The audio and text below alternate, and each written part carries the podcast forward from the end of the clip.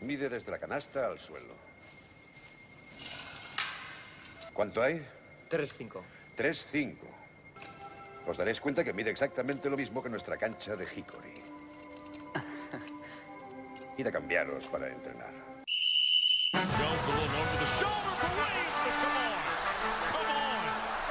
Here we go. LeBron James spinning. LeBron all the way. Scores it. LeBron James. What a night. Quedan 5 segundos. Prisiones para Perú. La copa en juego. Luis Pereira. Luis lanza.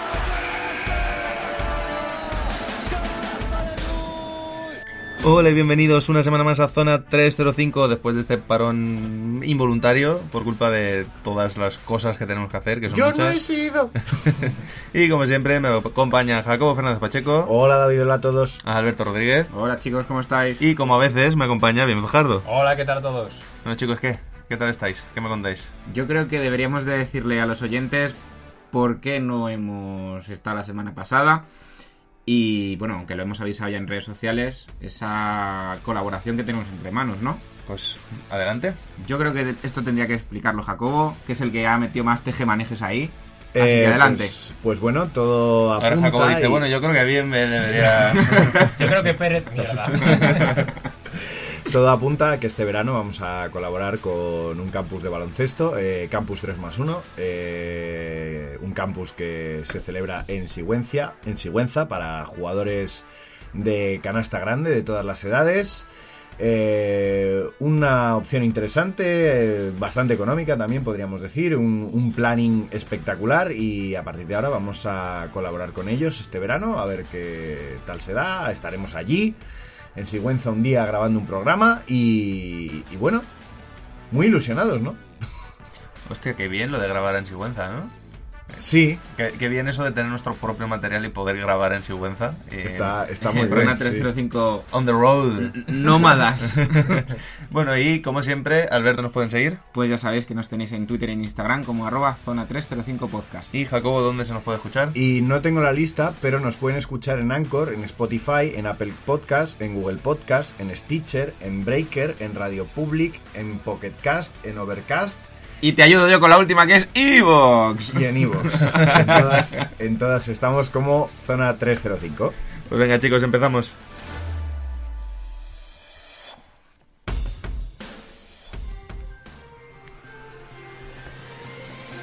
Y empezamos sin movernos de aquí, sin movernos de Madrid, porque vamos a hablar de estudiantes. Estudiantes Oh. hecha a Dzikic. Espero no haberme equivocado con la pronunciación. Sin decir el nombre, además.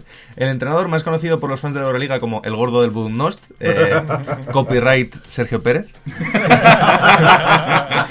ha sido destituido por el club del Ramiro de Maeztu. El club será dirigido por Javier Zamora, entrenador de categorías inferiores de estudiantes. Tenemos además en exclusiva las últimas declaraciones de Sikic. Si, si conseguimos conectar con él. ¿Te parece?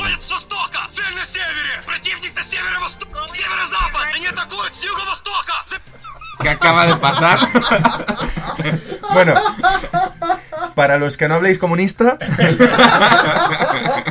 quiero decir, para uno bueno que tengo, que es Brizuela, y me lo vendéis. No sé qué coño pretendéis de mí.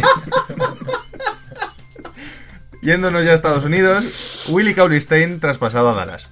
Los de San Francisco recibirán una Joder, qué segunda... bajón. Los de San Francisco recibirán una segunda ronda porque Cuban no se atrevió a ofrecer solo una bolsa de cacahuetes, cosa que probablemente Golden State habría aceptado también. Un traspaso en el que han quedado todos contentos menos Billy Hernán Gómez, que sonaba como posible refuerzo eh, para los de Dallas en la posición del pivot después de la lesión de Dwight Powell. Y eh, más importante aún, en NBA los titulares del All-Star ya los tenemos, que son eh, LeBron, de- Anthony Davis, Kawhi Leonard, Luka Doncic y James Harden en el oeste. Por el este, Giannis Antetokounmpo, Pascal Siakam, eh, Joel Embiid, Trey Young y Kemba Walker. Eh, los capitanes, LeBron y Antetokounmpo. Y bueno, la rivalidad entre Doncic y Trey Young seguirá más incandescente que nunca, aunque esta vez solo van a competir por no ser los menos dotados del vestuario. Y como el debate hoy va de otra cosa, pues si me queréis comentar algo rápidamente de qué opináis de los titulares del All-Star. Lo decimos a la vez, yo A la creo, vez. ¿no? Yo creo que esto hay que decirlo a la vez. Una, dos y tres. Trey Young no merece ser titular. Vale, ¿lo podéis repetir sin la polla de Doncic en la boca que no os he entendido bien? Espera, todos a la vez, por favor. Vale, y por último, eh, Sabrina Ionescu se convierte en la máxima asistente de la PAC 12, una de las conferencias del básquet universitario estadounidense, en todas las categorías, masculino y femenino, eh, sobrepasando la leyenda de la NBA, Gary Payton. Y además, pues también tenemos declaraciones exclusivas de Sabrina. Cuando, cuando, cuando, quiera.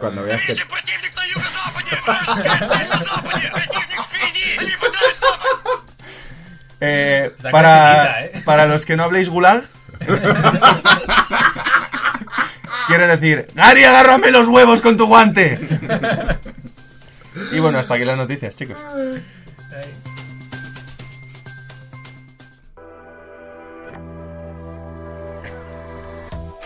Ha sido el mejor inicio de programa.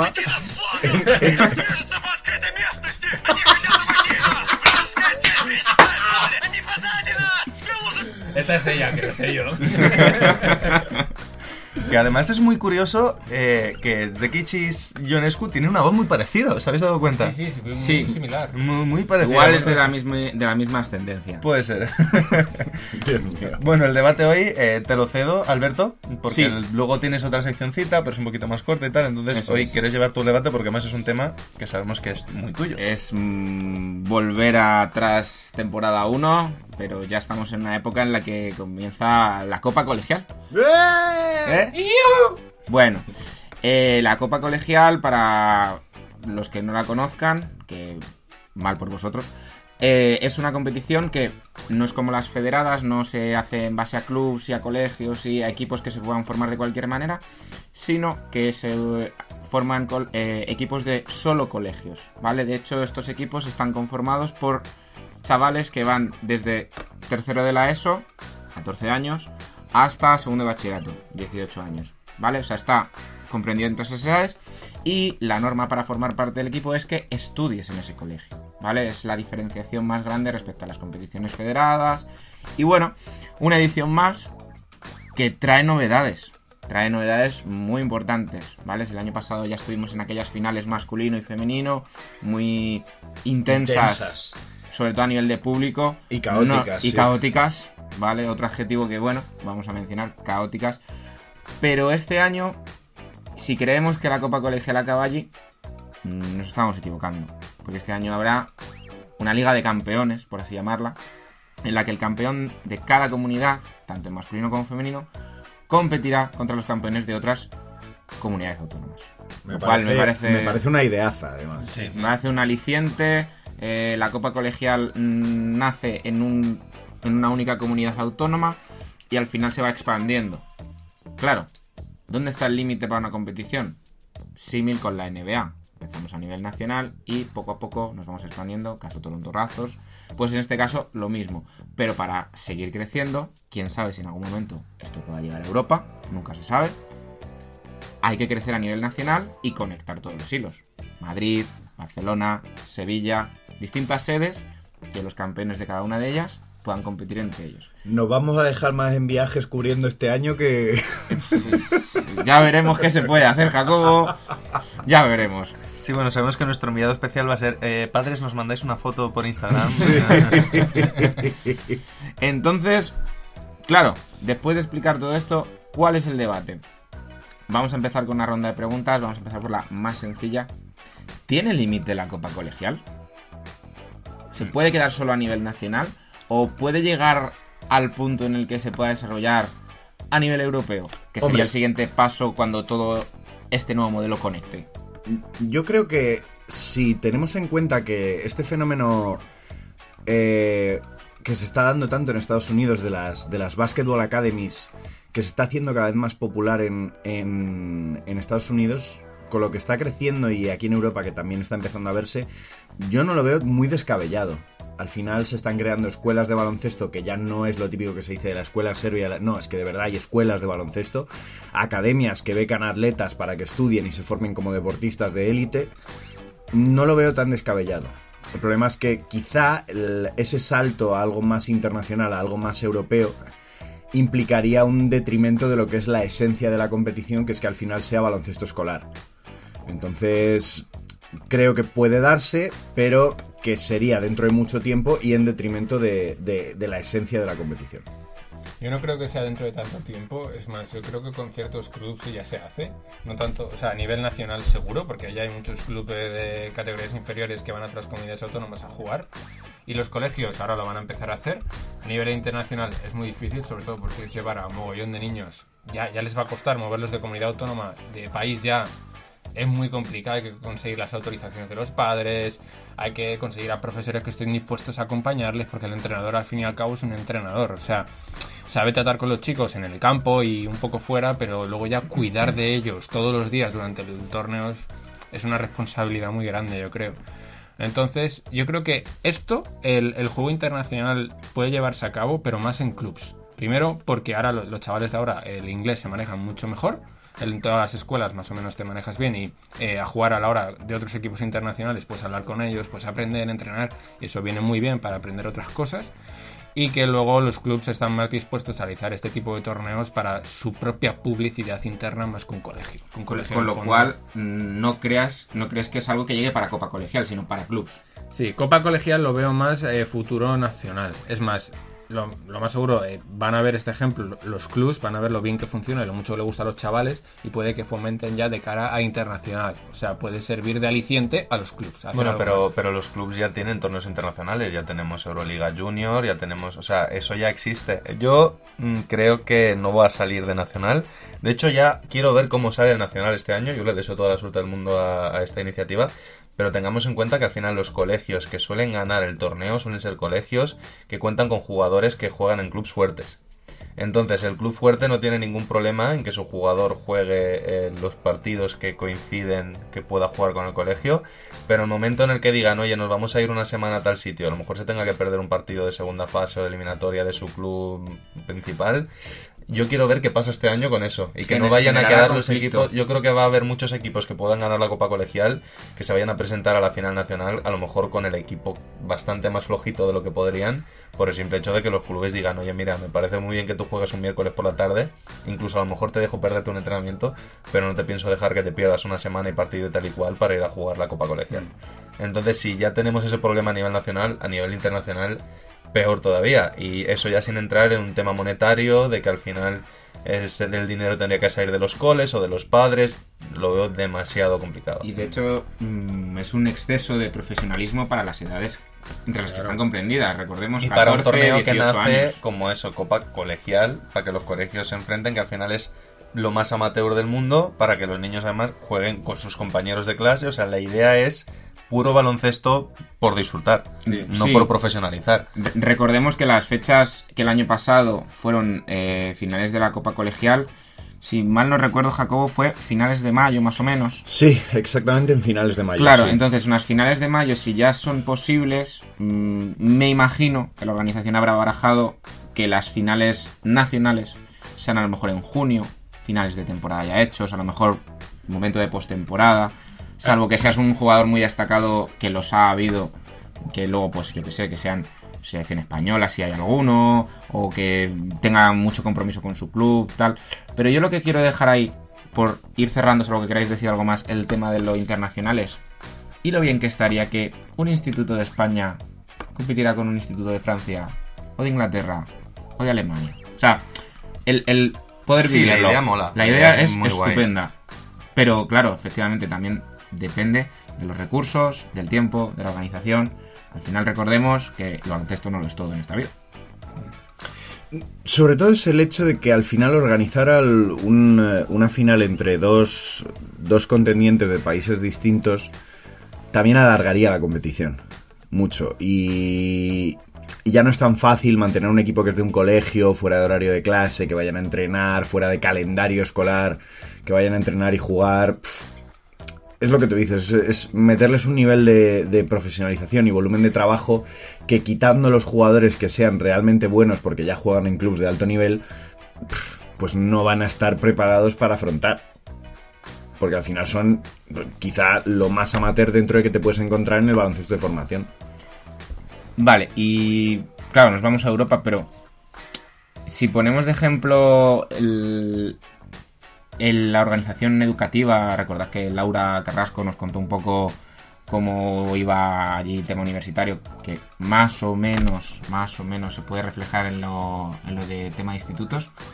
¿No creéis que ese tipo de horario de organización que se le da determinado peso al deporte sería la clave si en algún momento en España o quién sabe en Europa se siguieran esos modelos que compatibilizan bien estudios y deporte? Es que yo creo que no es lo mismo high school que universidad al final. La universidad en Estados Unidos sí que está planteada por completo para que puedas hacer las dos cosas, pero el high school no es lo mismo. El high school yo diría que se En high school acerca, se viaja, ¿eh? se acerca un poco. Cada Sí, vez más pero al high school le dan mucha menos importancia a los estudios. Ahora mismo, con, con lo- con esto de las academias, eh, las ligas AAU eh, se están llevando, les están comiendo un poco la tostada a los institutos, porque al final en las AAU sí, los, los chicos estudian y se preparan más o menos para la universidad, pero se focalizan en el deporte. Eh, sí que quizá podría buscarse un modelo, pero ya te digo, sería al final quitarle, quitarle la esencia de, de que sea baloncesto escolar. Entonces sería muy complicado. Eh, se puede poner. Las facilidades se pueden poner hasta cierto punto, pero incluso, incluso en nuestra época, cuando éramos más jóvenes, ya era una movida tener que ir a entrenar con el equipo de tu cole cuando tú estás en un club que, por ejemplo, mm, en mi caso fue un club de Madrid, tener que, tener que quedarte donde vives cuando en realidad tienes que entrenar a 35 kilómetros y demás, pues te trastoca un poco la vida. Entonces, muy complicado, muy sí, complicado. yo reconozco que de Estados Unidos conozco lo básico, pero a nivel básico puedo comentar que, por ejemplo, en high school la beca que te dan luego para la universidad te la dan puramente por mérito deportivo. Si tú eres muy bueno en un tal deporte, te mandan, te dan la beca para la universidad. Y luego en la universidad sí que te piden un mínimo también a nivel eh, de notas, sí. a nivel académico, para mantener esa beca. Pero en el high school no te dicen, oye, tienes que tener esta nota para que te llegue la beca de la universidad. Creo que con que tengas un 5. Que Es ahí es suficiente, un- sí. Y además Que que, ahí el es un 5... B o un B plus No, de un esto. 5 es una C. Un C. P- Pero bueno, que el aprobado raspado allí, además, cuando eres un deportista de...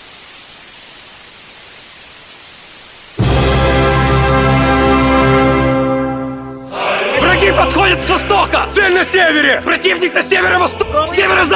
Они атакуют с юго-востока! Замечен противник на юго-западе! Вражеская цель на западе! Противник впереди! Они пытаются обойти нас с фланга! Противник движется по открытой местности! Они хотят обойти нас! Вражеская цель пересекает поле! Они позади нас! В тылу замечен противник! Перехожу на другую позицию. Ищу более удобную точку. Вижу противника справа! Они обходят нас справа! Противник на один час. Я прикончу второго. Не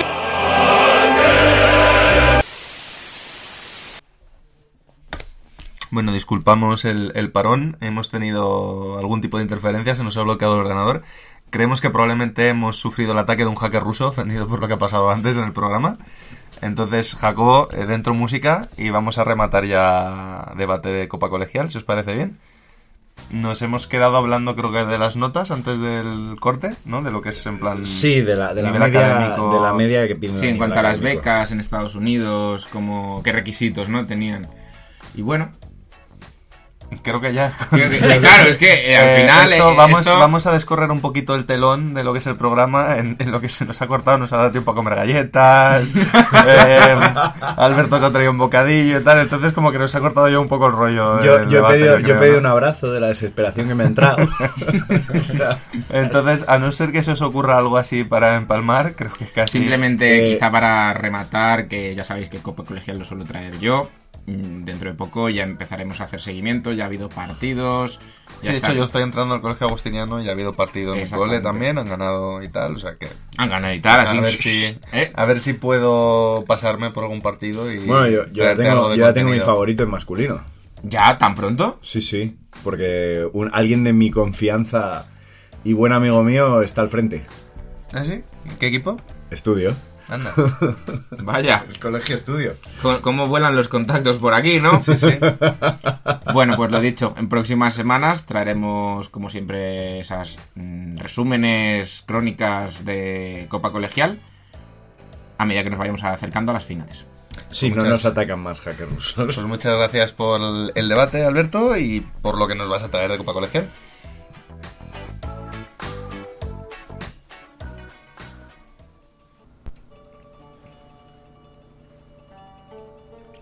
Bueno, Jacobo, eh, te toca, ¿no?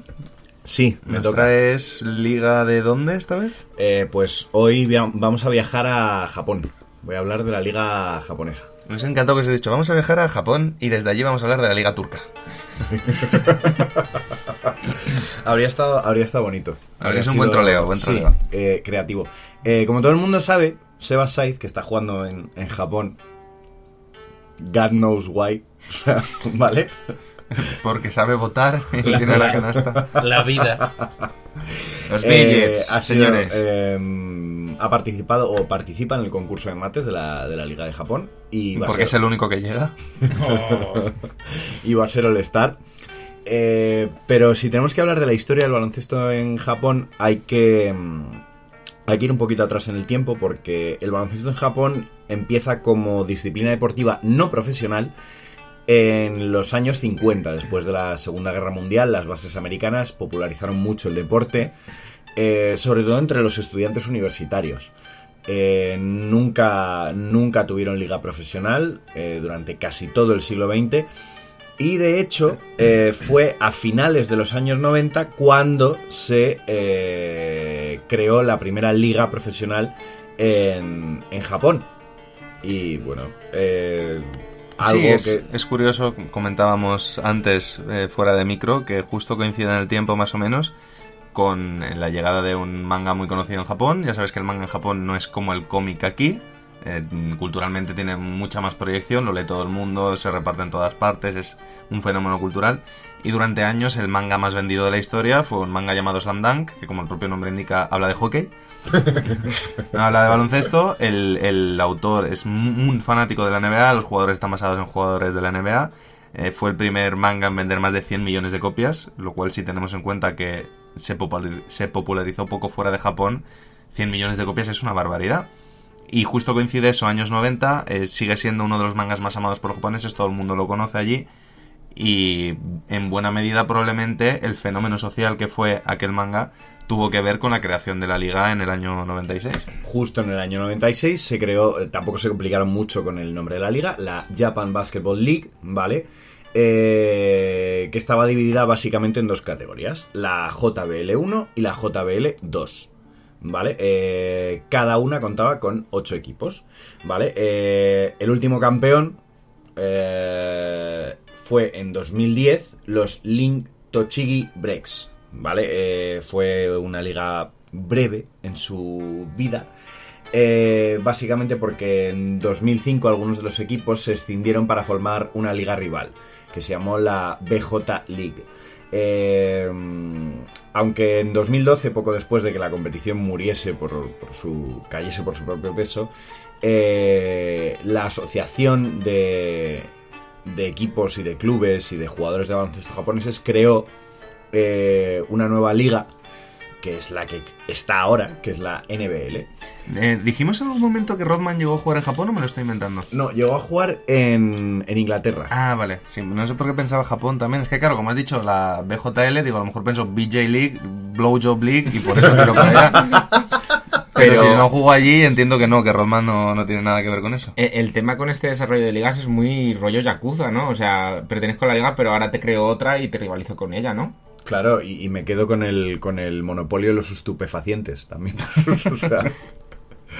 Eh, básicamente, eh, dentro de la antigua JBL, eh, en la JBL1 jugaban los Icing Sea Horses, los Mitsubishi Diamond Dolphins, los Itachi Sun, Racker, Sun Rackers, el actual equipo de Seba Said, los Rena Kamui Hoka- de Hokkaido, los Panasonic Trians, los Link Tochigi Breaks, Toshiba Brave Thunders y Toyota Albark Pacers. Como Bien. veis, no se complicaban demasiado la vida con los nombres de los Eh, equipos. Este, este listado de equipos me ha recordado a, a un diálogo de Scary Movie.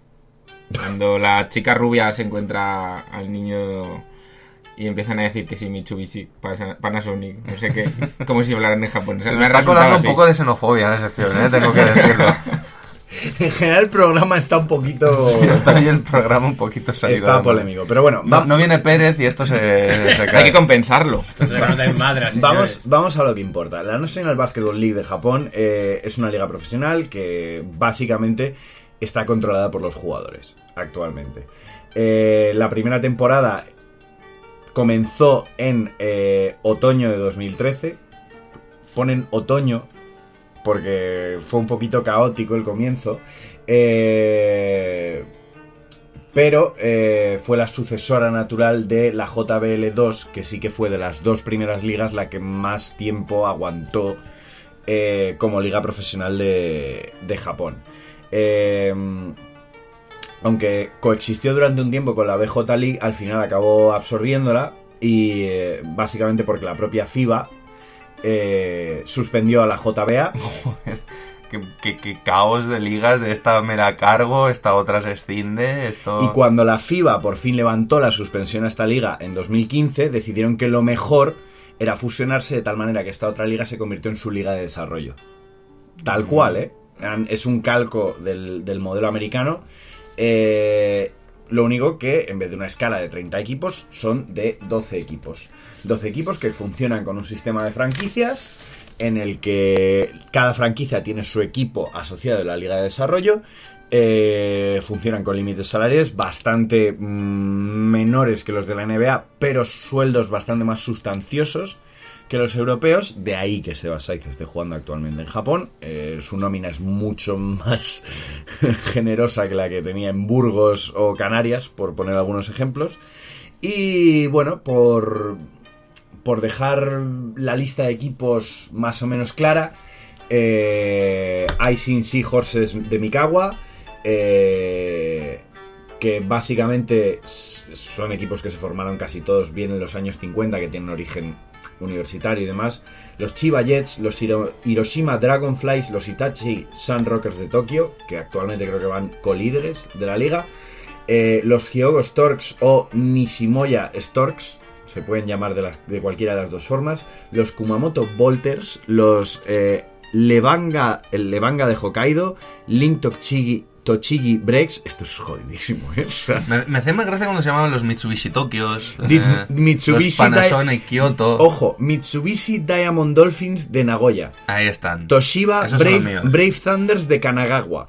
Los Toyota Albark de Tokio y el Cyberdyne Sukuba Robots. Y luego los Wakayama Trians. Ok, eh, se tienen que poner de acuerdo en dónde van los nombres, dónde la ciudad, dónde Me gusta que te hayas dejado las marcas conocidas para el final, así para mantener la emoción.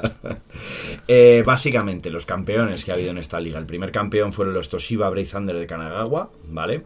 Que ganaron a los Wakayama Trians. eh, Luego con el paso a la 4K ganaron los de Panasonic. Icing Seahorses de Mikawa, luego los Brave Thunders repitieron también en 2015. eh, eh, luego Me gustan los Icing y Horses porque parece que quisiesen llamar al equipo Cincinnati para ser más americanos y se cortaron a la mitad. Un equipo- un equipo, un equipo desaparecido eh, posteriormente en, 2010 en 2016, los Sota City General de Gymnasium, que eran de la ciudad de Tokio, ganaron en, en la, en la temporada 2013-2014. Pero básicamente es una liga muy competitiva. eh, el nivel es muy parejo. eh, a lo bajo. la- por lo bajo, obviamente. Las, las estrellas que hay eh, es curioso porque es una liga en la que la mayoría de las estrellas son locales, a pesar de que hay muchos extranjeros jugando, generalmente eh, norteamericanos. Pero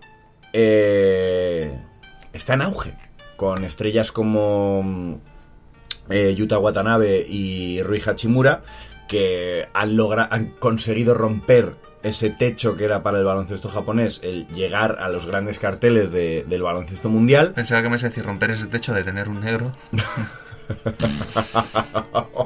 David está hoy. Mamma mía.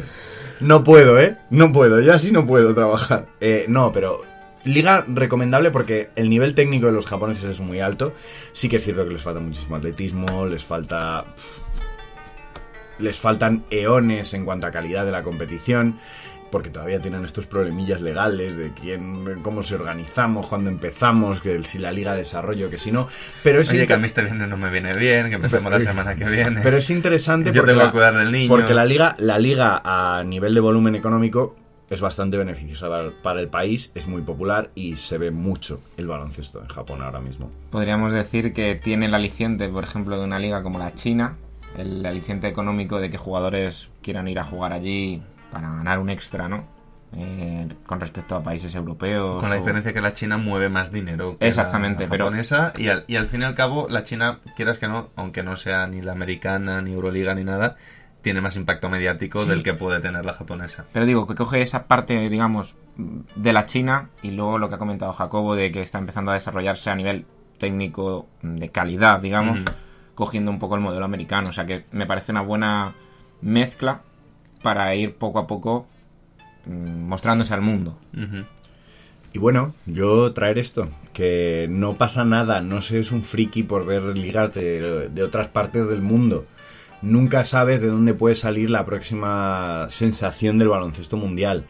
Eh, Dennis Rodman jugó en Reino Unido y mm, hay jugadores que han jugado en la, segunda división francesa que ahora están, o en la segunda división griega, que ahora son MVPs, como Giannis Antetokounmpo. Hay que ver ligas del mundo. Esto para los más cafeteros, como nosotros. Bueno, gracias Jacobo y nos vamos con primera pista de jugador misterioso.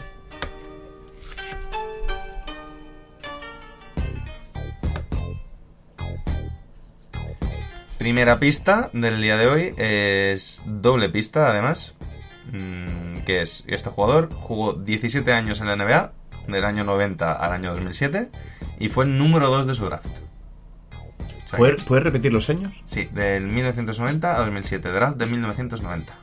Draft de 1990. Vale. ¿vale? No lo sé. Y número 2. Hombre, Número no tiene por qué ser ahí, a lo mejor le seleccionaron antes y empezó a jugar en el 90. No, no, no, no, draft de 1990. Ah, vale, coincide, perfecto.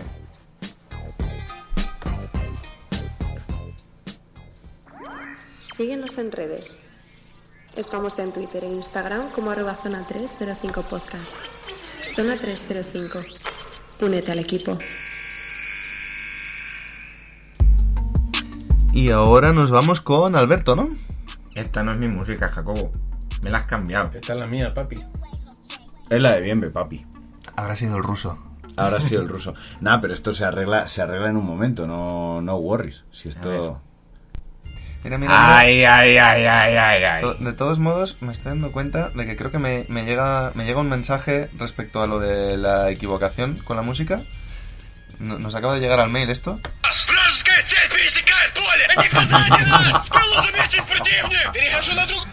que para los que no hablen Stalin, quiero decir, os jodéis.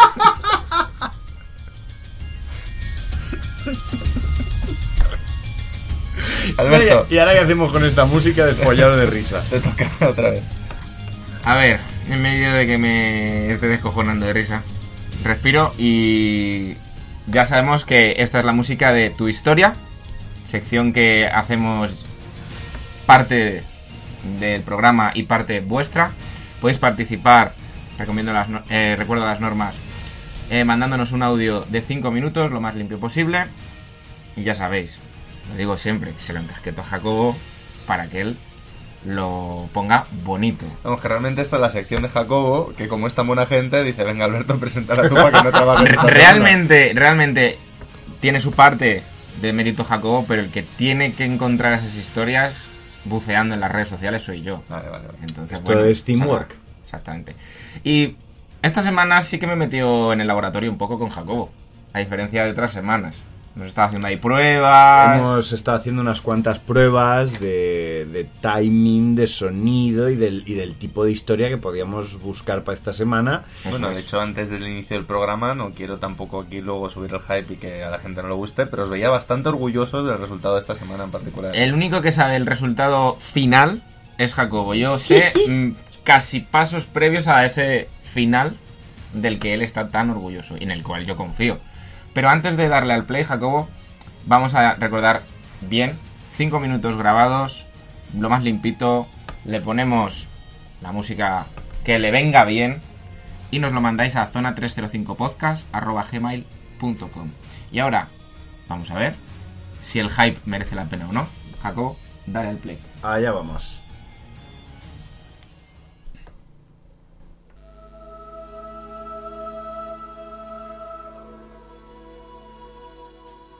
Hola, soy Mario Fernández, jugador de la Alameda de Osuna Baloncesto.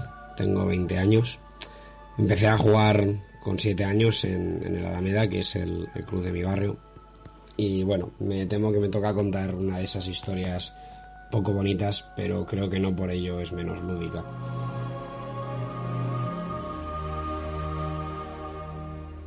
En septiembre de 2017, tras acabar mi etapa de baloncesto de formación, entré a formar parte de pleno derecho del equipo sub-21 de mi club, con el que llevaba ya doblando, entrenando y jugando dos años. Un sub-21 que esa temporada después conseguiría la cuarta posición en Serie de preferente, solo por detrás de Centro San Jorge, Estudiantes y Salesianos Atocha, y que fue después eliminado en playoff.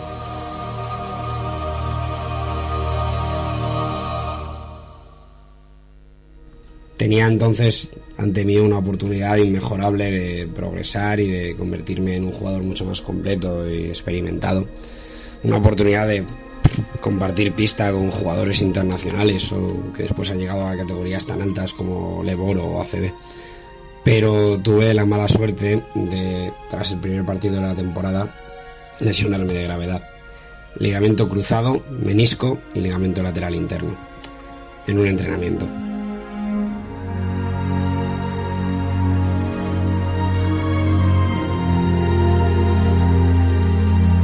Siempre recuerdo esa típica frase de alguna película que dice, justo cuando estaba en mi mejor momento, pues así fue. Un golpe muy duro que al final entre una cosa y otra me tuvo 11 meses, un año alejado de, las pistas. Tengo que decir que la operación salió perfecta y la rehabilitación, aunque quizá no fue lo suficientemente disciplinada por mi parte, cumplió todos sus plazos.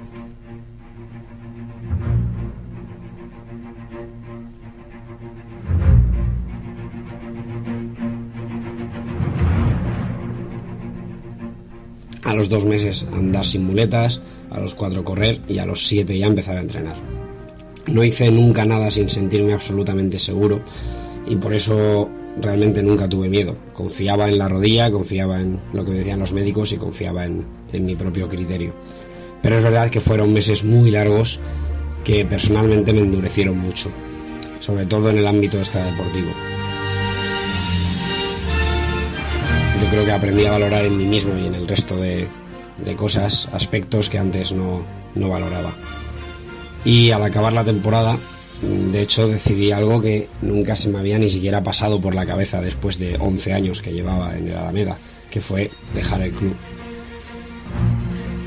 Necesitaba un cambio de aires.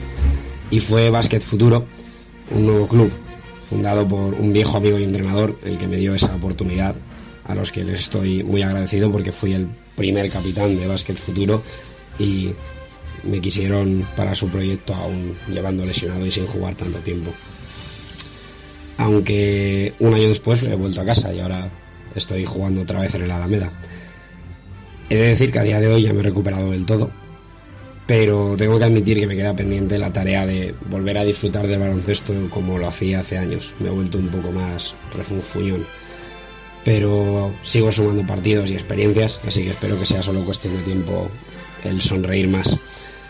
Ojalá sonreír tanto como, como el día que me dieron el alta. Así que esta es mi, mi pequeña historia y espero que, que a los oyentes les sirva para tener una visión desde dentro de esas pequeñas lesiones que nos pasan a tantos jugadores. Un abrazo.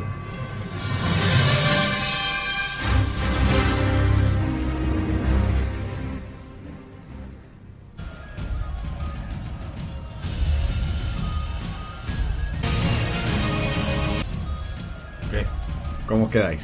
Muy bonita la historia. Una pena que venga en el programa del hacker, que nos tiene un poquito dispersos a todos. pero, pero muy chula la historia, la verdad, de esta de superación. Yo de verdad espero eso, que, que recupere la sonrisa en el campo. Y yo creo que el, el hecho de llevar ya año y medio volviendo a la dinámica y sin recaídas, seguro que ya está ayudando mucho en ese sentido. Mario es uno de esos oyentes, ya no lo voy a llamar ni seguidor, que cuando sale nuestro programa mm, ya está tardando en, en ponérselo. Y claro, es, es curioso tener seguidores, tener oyentes, pero no ser consciente de que tienen sus, sus cosas, ¿no? Sus problemas. Entonces yo creo que desde aquí vamos a mandar mucha fuerza y mucha motivación y mucho disfrute sobre todo, que hay que recuperar ese disfrute, Mario, por el baloncesto, que por eso estamos aquí haciendo este podcast y tal. Yo creo que de parte de todo el equipo.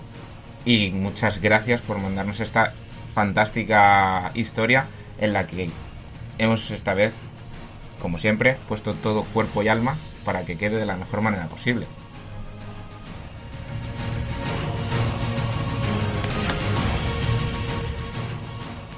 No, no, me voy a aguantar las ganas de poner al ruso. jugó, este jugador jugó en los Milwaukee Bucks, Los Angeles Lakers, Boston Celtics, eh, Seattle Supersonics y Miami Heat. En orden mm, no, No exacto, cronológico. no cronológico. Si no lo hacía muy fácil.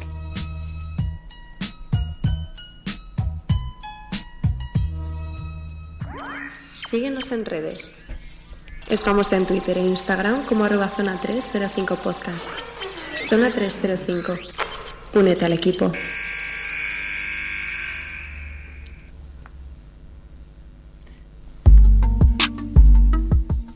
Bueno chicos, yo no sé vosotros, pero estoy cansadísimos.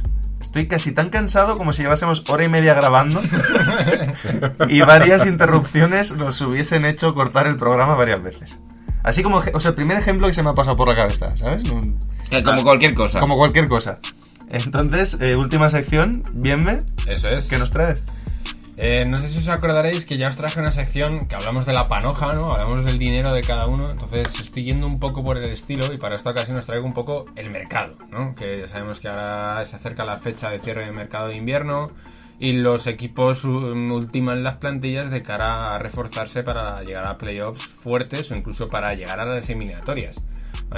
Entonces os voy a mencionar primero un par de equipillos que yo creo que van a buscar esos fichajes de última hora para llegar más fuertes o para asegurar la posición, que yo creo que son los Ángeles Lakers, que están buscando un refuerzo porque ven que van bien, pero en el momento en el que falta el LeBron o Anthony Davis eh, les cuesta un poquito, sobre todo con equipos como Milwaukee Bucks, que están súper bien reforzados, un equipo muy completo y que va bastante sobrado. Yo creo que Lakers en ese sentido tiene un problema gordo y es que con el pedazo de récord que tiene se tiene la percepción de que no son para tanto porque los partidos gordos gordos, los dos con Clippers, el partido con Milwaukee, partido contra Boston, los han palmado todos. Espera, yo creía que ibas a hablar de Jared Dudley.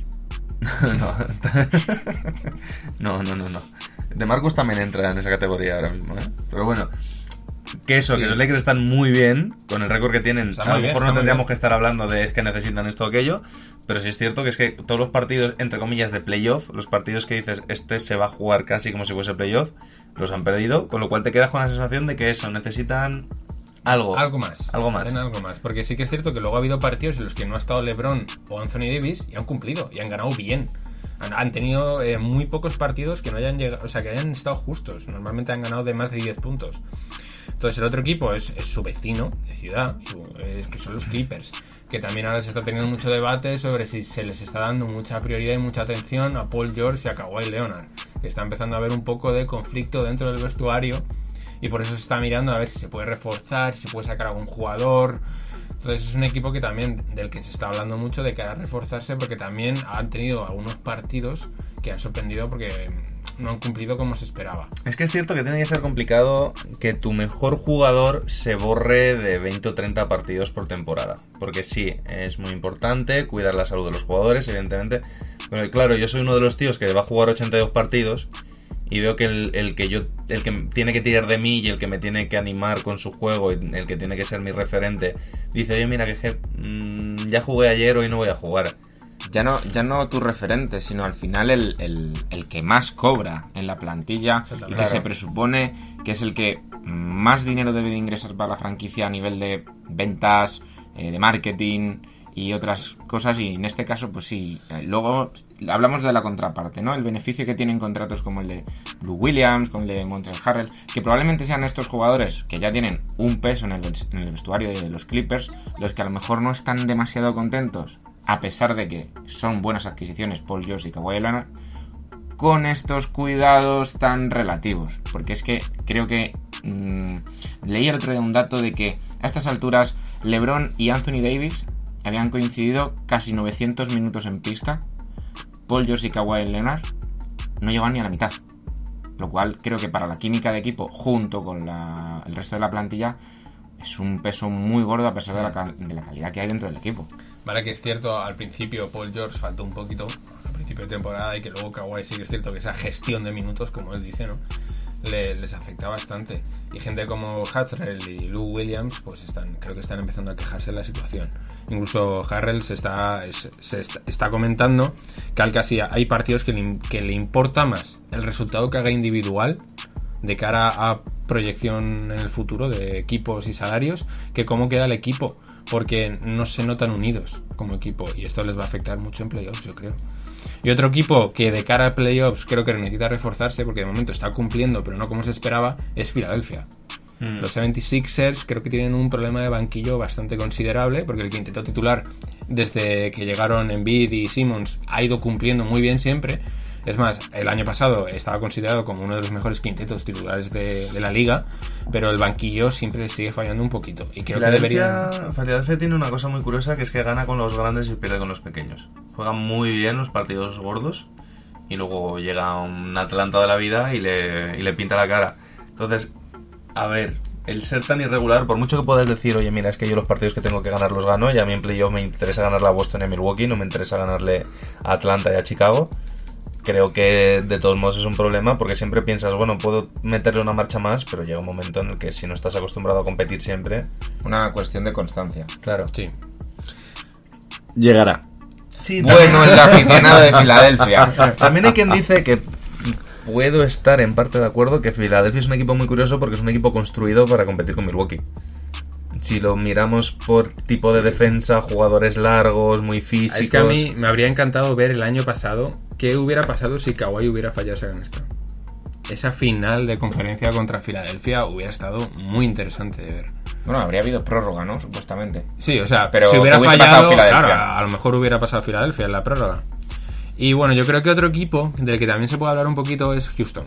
¿Vale? El problema que tiene Houston, yo creo, de, de cara a profundidad de, equipo en general, ¿vale? Quitas a, Harden, Capella y Westbrook y les falta algo. Incluso se estaba hablando de, de volver a mover a Westbrook, de sacarle de ahí y, y ver qué se traía. Pero el, problema de mantener estos tres es el sueldo. Es salario, un salario tan alto que es muy difícil traerte a alguien medianamente competente que cobre poco. No, y que Harden está ahora de una racha terrible, eh, tirando todo y fallando todo también. Parece que coincide, Westbrook ha mejorado y ahora Harden está en regresión. El otro día vi un post en Instagram que me hizo mucha gracia que decía que los números de tiro de Harden parecían fechas de conciertos. Porque claro, veías, allí además sabéis que se pone al revés el tema de las fechas, y veías 8, 25, eh, 12, 31, eh, tal, y es verdad que se está tirando de todo y unos números bastante lamentables. Vo- Voy a rescatar... No, que hemos llegado a revolucionar el baloncesto y la pregunta es cuántos anillos va a ganar Houston. Voy a rescatar una frase tuya, Jacobo, que alguna vez le has dicho a uno de nuestros jugadores, y es anotar cansa. Anotar cansa y mucho. Y cuando eres James Harden y estás haciendo la locura de temporada que estás haciendo, tiene que haber un punto de inflexión. Los picos de forma no pueden aguantar tanto tiempo. Y para que Harden llegue más o menos en buen pico de forma a playoff, en algún momento tenía que caer. ¿Qué está pasando? Que Westbrook está dando la talla, pero los resultados no acompañan. Sobre todo que, Ah, igual no. que Chris Paul juega a un ritmo parecido al de Harden, y que entonces cuando Harden eh, no rendía, Chris Paul hacía que el equipo mantuviese el mismo estilo de juego, Westbrook juega otra cosa. Que no es ni mejor ni peor, es otra cosa. Pero cuando tienes un equipo que lleva 5 años jugando a un ritmo lento de balón a Harden, 7 botes, entra, falta y tal, y de repente el que tiene que tirar del carro es Westbrook, que es tiro para adentro, corriendo a lo loco de pista a pista, y el equipo me tiene que seguir, pues no lo vas a hacer, porque estás acostumbrado a subir más despacito, a jugar a otro ritmo. Y claro, pues sí, él hace números, está jugando muy bien, hay que reconocérselo, en los últimos 5 o 10 partidos, pero el equipo no está acostumbrado a ese ritmo de juego. Lo que está claro es que Daryl Morley, el general manager de Houston Rockets, se le considera el más agresivo de todos. O sea, con lo cual no es nada descabellado. Sería extraño, ¿no? Hasta esos puntos, tras pasar un All-Star que acabas de conseguir, mm, una vez MVP. mm, pero, No, pero, Westbrook no se va a ir, pero que te traspasa Capela de repente. pero exactamente, que, que es un general manager súper agresivo, eh, súper... mm, le gusta arriesgar, no, no- piensa demasiado en las consecuencias y, y quizá el, el mayor problema que yo le veo a estos Houston Rockets desde hace dos o tres años es la inmediatez y la falta de equilibrio entre tenemos que ir ahora, pero cuidado qué pasa con el futuro. Yo, algo que se ha dicho en Estados Unidos eh, sobre los dos jugadores, sobre Westbrook y sobre Harden, que quizá en este sentido rompa la lanza a favor de Westbrook, porque es quien se está dosificando, es que en sus carreras han hecho siempre lo mismo.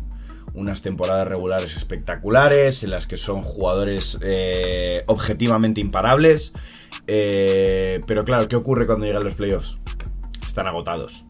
Y entonces ya lo que antes era un movimiento eléctrico y espectacular ya no es tan rápido y permite a una defensa adaptarse. Lo que antes eran tiros certeros ahora pues son más mandarinas que otra cosa. Cuando Las piernas no llegan. Las piernas no llegan. Y eh, tampoco estoy diciendo que tengan que ser como Kawhi y descansar todo lo que quieran y más y jugar 30 partidos en temporada regular, pero sí que es cierto que es que al final los equipos son los que ganan los campeonatos, no los jugadores. Y claro, no puede, un jugador no puede tirar del carro eternamente. De ningún equipo, de ningún equipo. Y, y si quiere Houston salir del barro en, en este aspecto, tiene que empezar a construir colectivos, no a fichar estrellas. ¿Algún equipo que creáis que se me escape, que necesite reforzarse? Mm, no como tal, pero ya que se acerca el 29 de enero, mm, hay alguien en la conferencia este que sin necesidad de fichar va a tener un fichaje. Y es la vuelta de Víctor Oladipo. Veremos Indiana Pacers. Lo estuvimos El- hablando fuera de micros, David y Mm. yo antes, y creo que es el fichaje más esperado por parte de Indiana, porque ya, ya de por sí están funcionando genial Mm. sin él. Cuando venga él, yo creo que, a ver, le van a, le, le van a tratar con mucha pausa, en plan, arranca poco a poco, mm, entra en la química del equipo de nuevo, y vamos a ver cuál es la mejor forma de que te adaptes al equipo que tenemos ahora, que es el que funciona Y realmente. vas a decir lo que vas a decir, ¿verdad? Que va a llegar en un pico espléndido de forma a playoff. Yo creo que esta temporada no, podemos esperar el mejor de Oladipo. hecho, de hecho, iba a plantear otro, otro interrogante que podría sacarse en este tema. Que es el caso Iguodala. Sí, eso también, parece que hablamos solo de baloncesto, pero Bimbe y yo lo veníamos hablando también antes del programa. Y yo quería hablar de Memphis, que está haciendo una gran temporada. Ya Morán ya parece casi seguro que va a ser eh, rookie del año. Cada vez juegan mejor, están peleando por meterse en playoff. Se habla de que necesitan fichar a un veterano para terminar de dar esa experiencia, de meterse octavos y tal. Y mientras tanto tienen a Iguodala polillado en el banquillo. Bueno, ni en el banquillo, probablemente en San casa. Francisco jugando a golf en los tiempos en los ratos libres. Y que es todo el tiempo. ¿Y por qué no activar a Iguodala, jugar con él? Y bueno, si alguien quiere traspasarlo Él y ofrece algo es un- interesante, él es vale, un pero- jugador que ya ha manifestado su opinión. Él, si sigue jugando, es porque lo que quiere es ganar otro anillo. Eh, solo va a jugar para un contender. Si no, él, la, la única posibilidad que baraja es la retirada. Eh, pregunta al a este respecto. Teniendo un contrato vigente, con declaraciones así, ¿la liga no puede obligarle a jugar o a rescindir el contrato y que no lo cobre? Porque al final es un contrato. Es que es el equipo, ¿no? Él tiene, liga. él tiene capacidad económica Claro, pero como para hablamos de, pero, pero quiero decir, como hablamos del hipotético caso en el que Memphis ahora necesita un veterano y como dices tú, activarlo, meterlo en la plantilla, empezar a funcionar, tal, él se puede negar a eso. Eh, sí, porque la NBA es una liga de jugadores y el sindicato de jugadores manda muchísimo y estamos viendo que cuando los jugadores se plantan, se plantan y no hay nada que hacer. Aunque siga cobrando. Aunque siga cobrando. A el equipo le queda dos opciones, o le escucha o le despide. Y si, y si, O ha sido, traspasa. y si ha sido una decisión de mutuo acuerdo entre jugador y franquicia, la NBA ya no puede meter mano ahí. Claro, es que llegado a este punto, yo si soy Memphis, lo que me plantearía es traspásalo aunque sea por una segunda ronda. O sea, vale más, evidentemente. Pero para no tener nada y seguir pagando su contrato, yo creo que por lo menos saca una rondita que a lo mejor algo de ahí sacas. Así que de aquí pasamos a la parte de los jugadores. ¿vale? Os voy a mencionar un par de jugadores que creo que pueden tener impacto y sobre todo son tipos de jugadores que estos equipos están buscando. Jugadores ya veteranos que saben ya lo que hacen y que pueden aportar minutos de importancia y de eficiencia de cara a las eliminatorias. De eficiencia que no de, que no de deficiencia, ¿no? Exactamente. No es lo mismo. Que son jugadores como de Rick Rose, ¿vale? Los, cualquiera de los hermanos Morris, que Ujú. creo que están destacados. Bueno, de Rick Rose, que de hecho ha batido su récord de partidos consecutivos con 20 o más puntos. con todo lo que ha llovido, es la primera vez que se tira 11 partidos seguidos metiendo 20 más puntos en toda su carrera. Desde 2011. No, en toda su carrera ha batido récord esta noche. Ah, o sea, que lo igualó, ¿no? Y luego ya... Y ahora ya lo ha superado, sí. Ahí estamos. Qué jodido. ¿Quién, quién lo iba a decir? Es curioso, ¿eh? Porque en el caso de Derrick Rose eh, sí que se ha visto incrementado su número de minutos, ya no solo por necesidad, sino porque hay fuentes que dicen que Rose se dirigió a la gerencia de los Pistons y les pidió un rol más importante, más minutos y empezar a tener más peso en el equipo. Las lesiones de Drummond, de Griffin y el... Y el nefasto rendimiento de Reggie Jackson. Bueno, Y que estamos a unas alturas de su carrera que el miedo ya se le tiene que haber pasado. Porque además, no olvidemos que no es el mismo Derrick Rose. Ya no hablamos de nivel, hablamos de juego. No es el Derrick Rose que se tiraba contra cuatro y caía con las dos rodillas doblándose a los dos lados porque caía con las piernas abiertas Es más después maduro. de siete golpes. Es más maduro, juega más de fuera, juega de media Y distancia. no, deja, y no deja de ser uno de los mejores jugadores de la liga en su posición.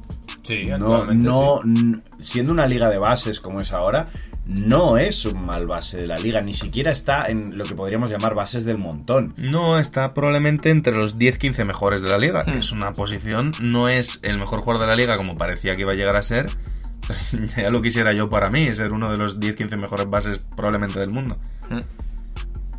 Luego un par de aleros, por ejemplo, Bogdan Bogdanovic, eh, Robert Covington, Danilo, Danilo Gallinari y Demar DeRozan. Bueno, el, el tema de Bogdanovich, eh, mencionar que hay que ver, porque ahora Sacramento al que ha sentado el banquillo es Abadi Hill.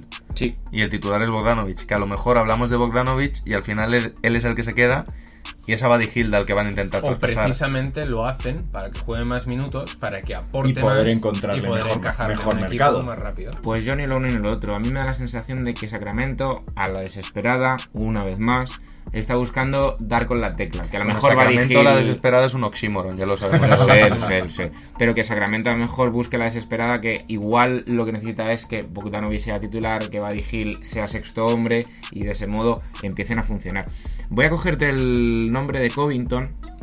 Porque yo recuerdo que ayer por la noche Jacobo te hice una propuesta de traspaso muy buena eh, que relaciona tanto a Warriors como a Timberwolves, ¿recuerdas? No recuerdo exactamente, Bueno. pero sé que era bastante... Os la cuento a ver qué os parece a vosotros. Me gusta el concepto de te hice una propuesta de traspaso como si tú fueses el, el general manager de San. Francisco y Jacobo fuese el de Minnesota. Ojalá. ¿Por qué tengo ¿Pero por qué vendes a mí a Minnesota? Bueno, es intercambios y me da igual. Bueno, el- la oferta que yo le planteaba hipotéticamente a Jacobo era que D'Angelo Russell, obviamente, acabara en Minnesota y que los Timberwolves den una primera y una segunda ronda a Robert Covington y a Josh Okogie.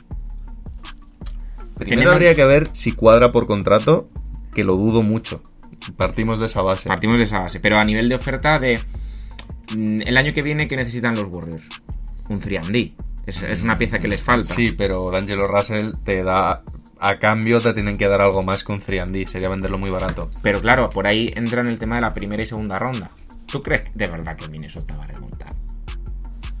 No. No. Pues ya está, entonces Esa, la, esa- la ron- esa pero- pregunta pero- lleva haciéndose en Minnesota desde que El- jugaba pero- Pero, pero los Warriors tampoco son un equipo al que le interese draftear alto.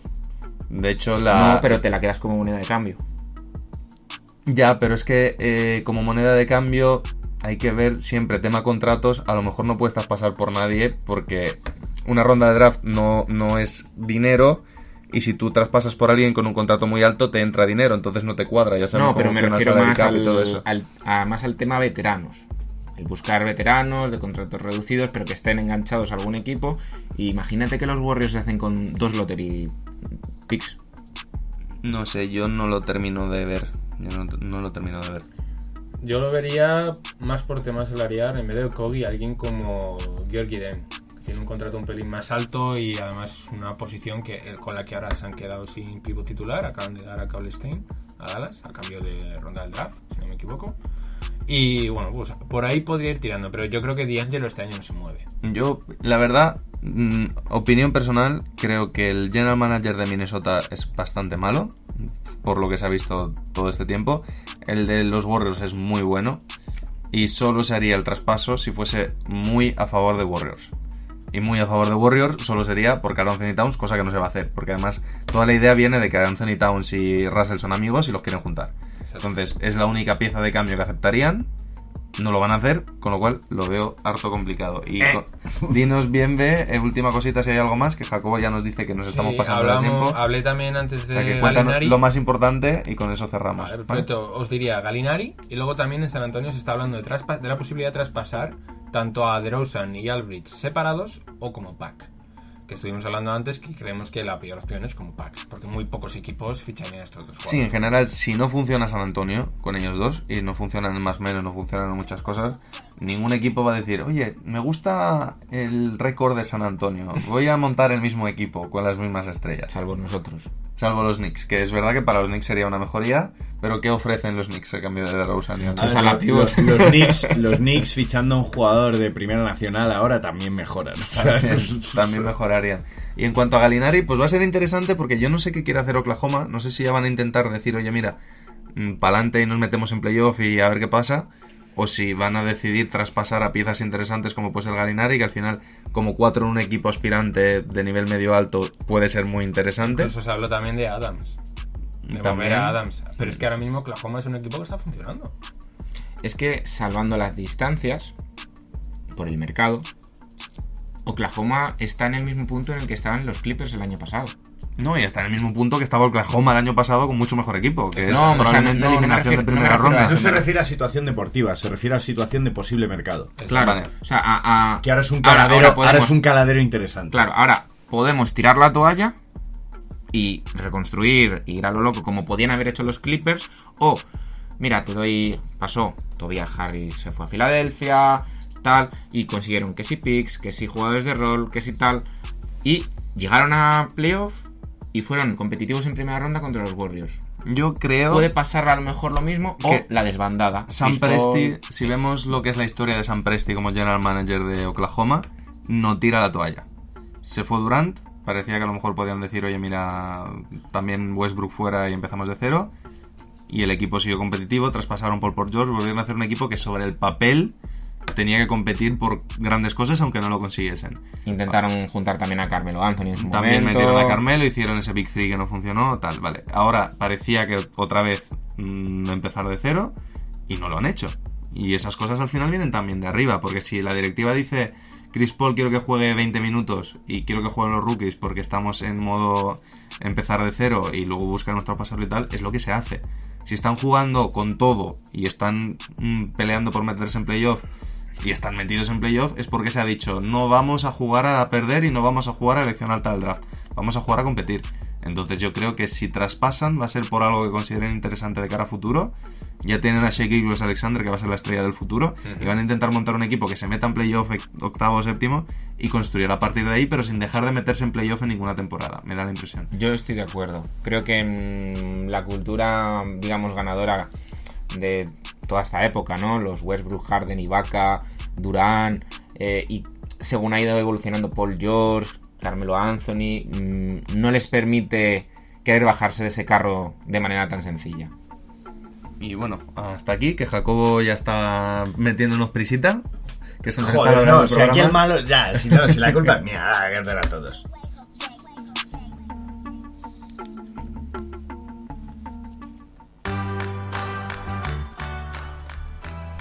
Vale, última pista, jugador misterioso. Voy con el palmarés. ¿Vale, chicos? Nueve veces All-Star, dos veces mejor quinteto de la liga, cinco veces segundo mejor quinteto de la liga, dos veces tercer mejor quinteto, nueve veces mejor quinteto defensivo, defensor del año, dos veces campeón olímpico, anillo de campeón NBA y Hall of Famer desde 2013. Yo ya lo sé, ya te lo he dicho. Los demás, ¿Me puedes repetir los equipos? sí, en orden disperso. Sí. Milwaukee Bucks, Los Angeles Lakers, Boston Celtics, Seattle Supersonics y Miami Heat. Joder. La segunda pista ayuda mucho, porque Sí. los dos equipos importantes os los he puesto juntos. Que si queréis yo ya lo resuelvo, ¿eh? No tengo problema. Hoy vengo Es- muy, muy es- arriba. Es. Es. Es. Yo, ya, yo creo que también lo sé. Venga, 3, 2, 1 y, Pérez y, y Alberto y Jacobo lo dicen a la vez. ¿Vale? Dilo tú. Yo no, no, a la vez, es- para ver si coincidís. Venga. 3, 2, 1. Gary Payton. Muy bien. Eso es, Gary Payton. La última pista era su apodo es el guante, ya para tontos. Eh, base Es que de justo los... estaba a punto de decir, coño, este es el guante. Claro, base mítico de los Seattle Supersonics, eh, que ganó su anillo con Miami Heat, y pasó por los Lakers aquellos eh, de Karl Malone, de los viejunos con Shaquille y Kobe. Y ya que hemos hablado de él por Sabrina Ionescu, he dicho, bueno, pues es buen momento para recordar la carrera de Gary He caído en eso porque en el último programa dije, los jugadores misteriosos más complicados son los obvios. ¿Eh? ¿Eh? ¿Eh? ¿Eh? ¿Eh? Y ¿Eh? esta vez me ha, habido- me ha venido bien.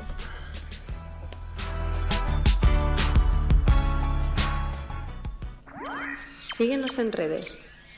Estamos en Twitter e Instagram como arroba zona 305 podcast.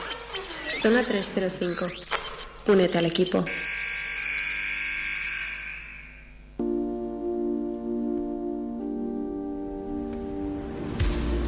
Top y flop para acabar esta maratón de hoy. ¿Quién quiere empezar? ¿Alberto? Venga. Mi top. Em, lo feliz que estoy. Y dejadme terminar porque ya. El sol. el Está no sé Pérez, qué, está tal. Pérez que Pérez no diciendo, está, "¿Qué hace sol?". Bueno, estoy muy feliz por eh, cómo están yendo las circunstancias que rodean ahora mismo mi vida en muchos aspectos. Pero desde luego eh, no me imaginaba yo eh, que el baloncesto me aportara desde tantos ángulos como este podcast, como los equipos que llevo, en algún caso conjunto con Jacobo. Eh, qué sufrimiento esta tarde de sábado aquí que estamos grabando. Nuestros jugadores son unos hijos de puta. Y lo digo así a las claras, total. Nos van a poner el explicit. Hijos de puta, que- bien. Exactamente, Jacob. Bien, bien aclarado. Eh, y también mis niños. Eh, entonces, ¿cómo es posible que un deporte nos aporte desde tantos ángulos y nos ayude a estar tan bien? Aparte de otras circunstancias que me hacen estar realmente bien, ¿vale? Mi flop. Mi flop es cómo la gente no es capaz de hacer croquis en condiciones. Y por croquis hablo. Pero bueno, pero ¿esto y, qué por es? cro- y por croquis hablo de horarios. Horarios. Oh, ya sé por dónde vas. ¿Vale? Es decir, eh, creo que cuando alguien es responsable de personas, pesa mucho más que cuando eres una de esas personas. O sea, a ti te dicen, oye, tienes que estar hasta ahora aquí, y luego te dicen, no, vamos a empezar media hora más tarde. Pues te jodes. Pero la persona que te ha hecho estar ahí, a 14 personas hacerle eso, pesa que te cagas. Entonces, Perdón, perdón. Perdón, Es que perdón. estoy preparando un audio para hacer una recreación de lo que ha sido el Top y Flow de Alberto. Vale, fantástico. Ya me lo puedo imaginar. Entonces, creo que no es tan difícil organizar cosas para que no le afecte a la gente, que el tiempo, como bien dijiste ayer, Jacobo, es la moneda más valiosa en este mundo. ¿Me permitís la recreación dramática? Por favor, es tu programa. Yo estoy dispuesto a levantarme y abandonar la mesa, porque yo he venido aquí a hablar de mi libro y no a hablar de lo que opine el personal. Que me da Recordemos, oyentes, que el top y flop es personal. ya, ya, ya. Joder, ¿podéis ¿Es tu no romper los micrófonos? Eh, bien me has pedido ser según. Yes. Yo creo que me quedo con mi top, que es el de Luca. Al fin ya titular del All-Star. Yo creo que ya se lo merecía el año pasado, pero bueno, la vida es injusta a veces. Y el flop me lo quedo para el, el hacker ruso que ha aparecido poco hoy, yo creo. Poquito, sí. ¿Ves? Eso se, me, eso se me olvida decirlo. Que qué bonito es el baloncesto y tal, que te permite que hasta te hackee un ruso. Un tío gulag. Eh, yo voy a empezar por mi top. ¿y Eh, el top de Bienves? Ah, no, es verdad, ha dicho Luca, perdón. El flop. Estamos-